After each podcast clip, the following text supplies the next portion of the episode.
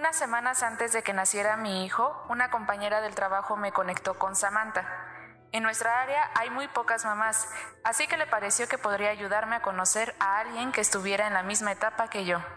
Hicimos un clic muy rápido y empezamos a tener comunicación fuera de los canales de trabajo, pues yo me iba de incapacidad.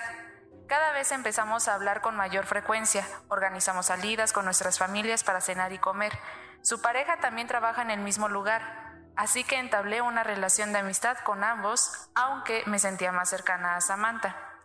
Todo fluía muy bien hasta que un día noté que casi no nos habíamos comunicado por mensajes y los empecé a notar muy cortantes en el trabajo. Intenté no tomármelo personal, pensando que podrían estar en otras preocupaciones en mente. Pero todo salió a la luz un día que me mandaron a llamar de recursos humanos para comentarme que habían metido quejas en mi contra respecto a que invadía su espacio personal, que les hacía comentarios fuera de lugar respecto a su vida privada, que a él lo abrazaba mucho y lo hacía sentir incómodo. En resumen, me dieron a entender que el esposo de Samantha se, había, se sentía acosado por mí y ella incómoda por mis comentarios hacia ellos. Esto me consternó muchísimo porque en año y medio de relación nunca recibí ningún comentario respecto a que se sintieran incómodos en mi espacio. Tampoco entiendo por qué acudir a recursos humanos y no tratarlo directamente si todo se dio en un contexto de amistad. Me siento muy traicionada y desilusionada. No quiero simplemente ponerme en el lugar de víctima. He estado revisando qué pude haber hecho para llegar a dar pie a este malentendido, pero me gustaría preguntarles, ¿cómo puedo acomodar esto? Creo que necesito ser más cuidadosa al elegir mis amistades, pero ¿cómo hacerlo sin que esta experiencia me vuelva una persona amargada y desconfiada? Eso te pasa por Terapia políticamente incorrecta. Hola, ¿qué tal? Bienvenidos a un caso nuevo de Eso te pasa por, en su versión Los Casos. Y hoy nos llegó un caso nuevo. Sí. Gracias por el caso. Sí. Eh, ¿Qué opinan, chicas? ¿Qué piensan? Híjole, manito, es que creo que es, es muy conocido este caso, ¿no? Es Sonado. como, es muy sonado. Eh, pues mira, eh, creo que hay una parte en la que creo que es bien importante como distinguir en esta parte de lo que sí es real, de lo que no es real. Lo real. Ajá. Porque yo creo que nos vamos como, o sea, al recibir algo o al escuchar algo, como que luego nos vamos con el, yo, o sea, como una defensa, como de yo no hice nada. Como tomarlo como ofensa. Exactamente, como ofensa, ataque, es como de Ya. yo no hice nada, este, eh, es culpa del otro, porque, porque cómo se atreve a decir estas cosas de mí, ¿no? Yo, Angelito, sentado ahí en mi sillita, no, no, no Yo hice no nada. Exacto, y, y yo creo que a veces nos pasamos, o sea, nos pasamos porque creo que si la otra persona está reaccionando, algo, no sé, Algo algo, algo hice, algo hice, o sea, En como una de esas hasta tenemos que ver, ¿no? Exactamente, un gesto, una palabra, algo tuve que ver en eso, porque, porque si no nos ponemos en ese lugar de, de- de la vida o la persona mala eh, me está hiriendo, me está haciendo, y, y yo creo que yo creo que hay un punto ahí como que no estamos viendo. Y, ajá, y como ay, perdón. No, digo, y como dice, no me quiero poner de víctima y así. Y, a ver, es humano, pues, como que de pronto nuestra primera reacción es el. Me voy a defender, me están haciendo algo, Me ¿no? voy a arder. Ajá, o me voy a arder.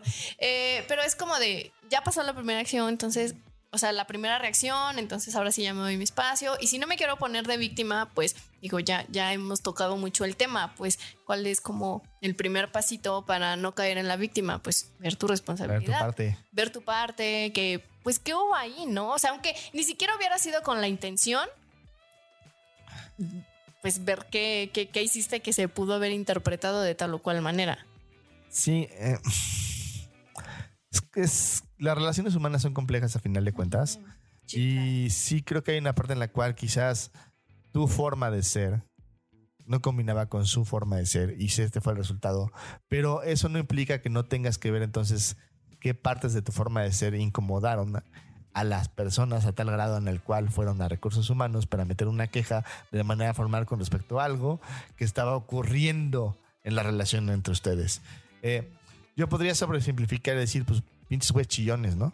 Pero eh, también podría irme para el otro lado y decir, ok, pero ¿por qué están chillando? O sea, ¿qué es esa parte que de alguna forma tú rompiste o que tú confundiste o que tú reestructuraste que podría ayudarte a verlo eh, de una forma diferente. A veces una cosa que funciona muchísimo es preguntar y no asumir, o sea, como, como oye, eh, pues yo te siento muy cercano, oye, te puedo abrazar, oye, puedo saludarte de esta forma, oye, ¿por qué? Porque al final de cuentas sé que son preguntas raras, sé que son preguntas como parecen tetas las preguntas, ¿no? Así como de, oye, te puedo abrazar, ¿no? Ok. Así. ¿sí? Este, Ok. Pero funcionan. Porque al final de cuentas es como de, no, güey, no quiero. Ah, bueno, no quieres, está bien. Ah, no, sí, a mí me encantan los abrazos y me da mucha felicidad. Ah, gracias. Ay, yo quiero que me abraces más incluso, ¿no? Ah, chingón, ¿no? Eh, porque si no, a veces es como de, no, ¿sabes qué? Le está tirando la onda a mi güey, ¿no? Y es como de, y tú ni enterada, ¿no? O sea, pero tú ni enterada porque estabas tú en un, una, asumir que las cosas que estabas haciendo se sobreentendían de manera correcta. Y a veces ese es el problema. Claro. Y estaba pensando ahorita que dice eso, eh, más allá de ver tu parte, tiene que ver con quizás, yo lo estoy viendo así, eh, que a veces tenemos dinámicas eh, como personales, ¿no? Que, que, así que sin querer, ¿no? Te met- o sea, es muy extraño que te metan a una relación, ¿no? Como que, que es como de... Que, ¿Qué andas, ¿Cómo andas vibrando tú? ¿No?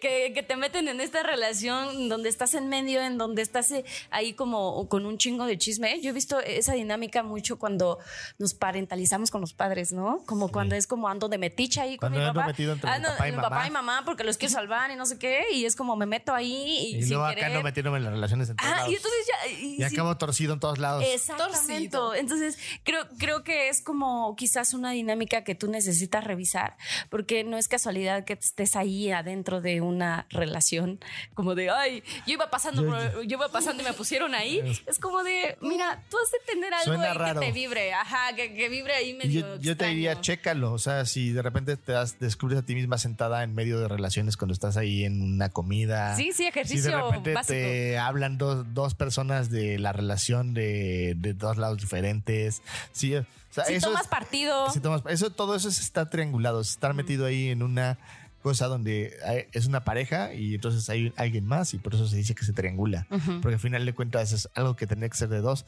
se vuelve de tres y ahí hay un metiche que, que, pues anda donde no le llaman. Y, Eh, y, digo, estoy pensando en esto. Digo, creo que está esta parte. Y otra que a mí me ha funcionado es observar el contexto, pues. O sea, yo soy una persona confianzuda. Eh, y, y de pronto burlona y así.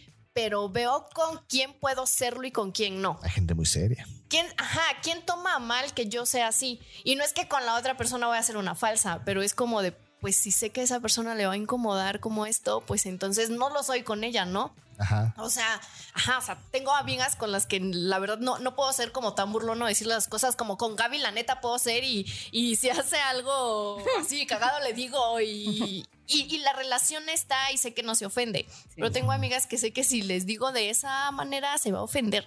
Entonces también sirve un poquito, Ver las reacciones. sirve, ajá, observar pues como tal el contexto. Sí.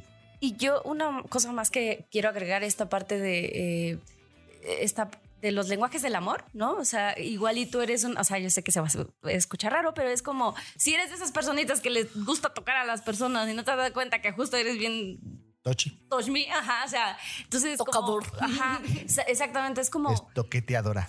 cuidar Ajá, sí, esa toquetear. parte, ¿no? O sea, nosotros tenemos a Lore, Lore creo que es muy así también, ¿no? Toca mucho.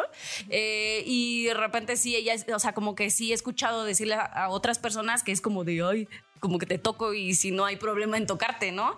Porque, porque la otra persona quizás lo, lo vive muy invasivo, es como de, oye, pero con esta vieja, ¿no? Y a lo mejor ese no, o sea, vaya, una forma de cuidarte es como ver tus reacciones, tu forma de comunicarte. Creo que puede ser que, que seas así y que no te has dado cuenta y eso ha llevado a un problema que no era, que no era necesario. Ahora, la solución nunca es aislarte y no tener amigos, ¿eh? Eso te lo digo desde ahorita.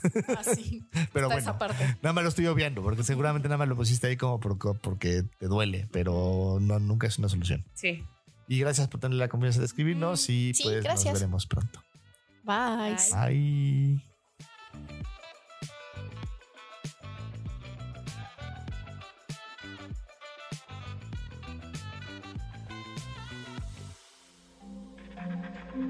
Este audio está hecho en Output Podcast.